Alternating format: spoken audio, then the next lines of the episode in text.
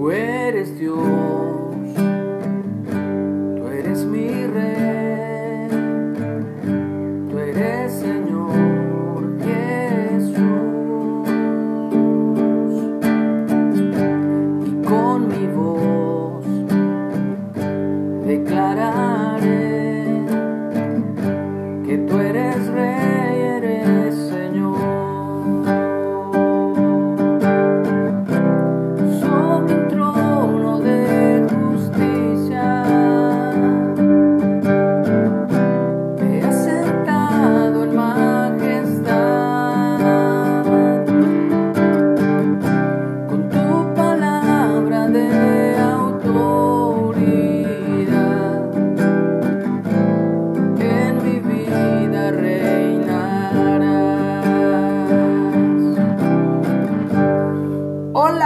muy buenos días. Doy gracias a Dios por un día más de vida que Él nos da, pero no es cualquier día. Hoy es séptimo día, fin de semana. Shabbat Shalom para todos. Que la paz de Dios esté en sus corazones. Estamos en la lectura diaria de el Evangelio o el libro de Mateo o Leví. Así que vamos a el versículo, perdón, capítulo 21, versículo 33. Y dice así, oíd otra parábola, dice Jesús. Hubo un hombre, padre de familia, el cual plantó una viña, la cercó de vallado, cavó en ella un lagar, edificó una torre y la arrendó a unos labradores. Y se fue lejos. Y cuando se acercó el tiempo de los frutos, envió sus siervos a los labrados, perdón, a los labradores, para que recibiese sus frutos. Mas los labradores, tomando a los siervos, a uno golpearon, a otro mataron y a otro apedrearon. Envió de nuevo otros siervos, más que los primeros, e hicieron con ellos de la misma manera. Finalmente, les envió su hijo, diciendo, tendrán respeto a mi hijo. Mas los labradores, cuando vieron al hijo, dijeron entre sí, este es el heredero. Venid, matémosle y apoderémonos de su heredad. Y tomándole, le echaron fuera de la viña y le mataron. Cuando venga pues el señor de la viña, ¿qué hará aquellos labradores? Le dijeron, a los malos destruirá sin misericordia y arrendará su viña a otros labradores que le paguen el fruto a su tiempo. Y sí, eso es lo que se debe hacer. Jesús les dijo, nunca leyeron en las escrituras, la piedra que desecharon los edificadores ha venido a ser cabeza del ángulo. El Señor ha hecho esto y es cosa maravillosa a nuestros ojos. Por tanto os digo que el reino de Dios, fíjense cómo dice, el reino de Dios, el reino de Dios será quitado de ustedes y será dado a gente que produzca los frutos de él. Venimos leyendo desde el versículo 23, es más, desde el versículo 18, es más, desde versículo 12, cómo Jesús viene hablando acerca de su autoridad y también acerca de estos principales sacerdotes y ancianos del pueblo que cuestionaban toda la obra de Jesús o la obra de Dios en las manos de Jesús, como se quiera ver. Y aquí les dice algo muy claro,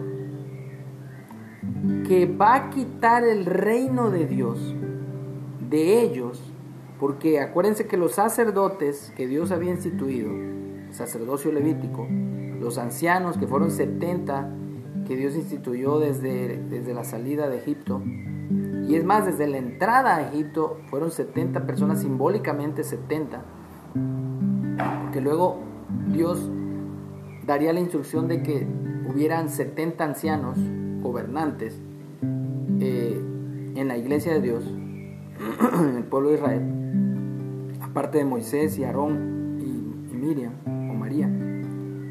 Pero aquí algo clave que me impacta y es esto, que el reino de Dios será quitado de ustedes. ¿De quién? No de los discípulos, sino de los ancianos, de los escribas, de los líderes religiosos de Israel.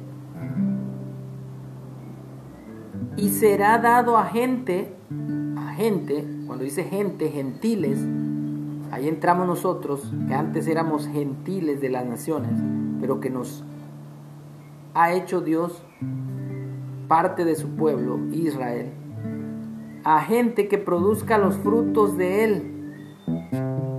¿Y qué es el reino de Dios entonces? No es comida ni bebida, sino es justicia, paz y gozo en el Espíritu Santo. Dice, y el que cayere sobre esta piedra será quebrantado, y sobre quien ella cayere le desmenuzará. Y oyendo sus parábolas, ¿quiénes? Los principales sacerdotes y los fariseos entendieron que hablaban de ellos. Por eso, mi hermano católico, mi hermano protestante, mi hermano evangélico, mi hermano adventista o testigo de Jehová o mormón, no fue de Israel que se quitó el reino de Dios, sino simplemente de los líderes religiosos que no quisieron abrir sus corazones al mensaje de Jesús, al mensaje de Dios a través de su Hijo Jesús. Y aquí está clarito, dice, y oyendo sus parábolas, lo, ¿quiénes? Los principales sacerdotes, los fariseos, entendieron que hablaba de ellos. Entonces de ellos es que fue quitado precisamente el reino de Dios. ¿Que, ¿Qué es el reino de Dios? Su palabra, su justicia. Pero al buscar cómo echarle mano de Jesús, de Yeshua, temían al pueblo porque éste le tenía por profeta, por siervo de Dios. Así que el reino de Dios es dado a gente que produce los frutos de Él. ¿Y cuáles son los frutos de Él? El apóstol Pablo, Saúl, o Saulo, Shaul en hebreo, nos dice, mas el fruto del Espíritu es amor, gozo, paz, paciencia, benignidad, bondad, templanza, fe y mansedumbre. Y contra tales cosas no hay ley. ¿Por qué? Porque en sí mismo la ley se vuelve una ley viviente. Y esa es la promesa de Dios. Que sus leyes, sus estatutos, mandamientos, preceptos, estarían, Él los pondría en nuestra mente y en nuestro corazón. ¿Para qué? Para que demos fruto en abundancia. Así que bendecimos este día y bendecimos al Señor de este día que Dios ha hecho para que nos gocemos y nos alegremos en Él. Este es el día del Señor, este es el día de Jehová. Rindámonos a Él, rindámonos a Él en alabanza, en adoración, diciendo, tú eres Dios.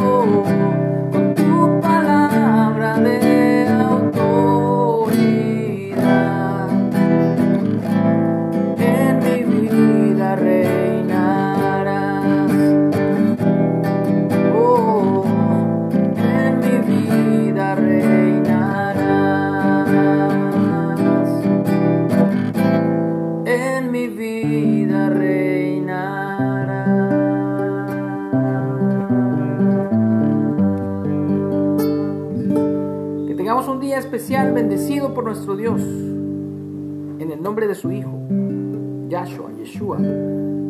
Amén.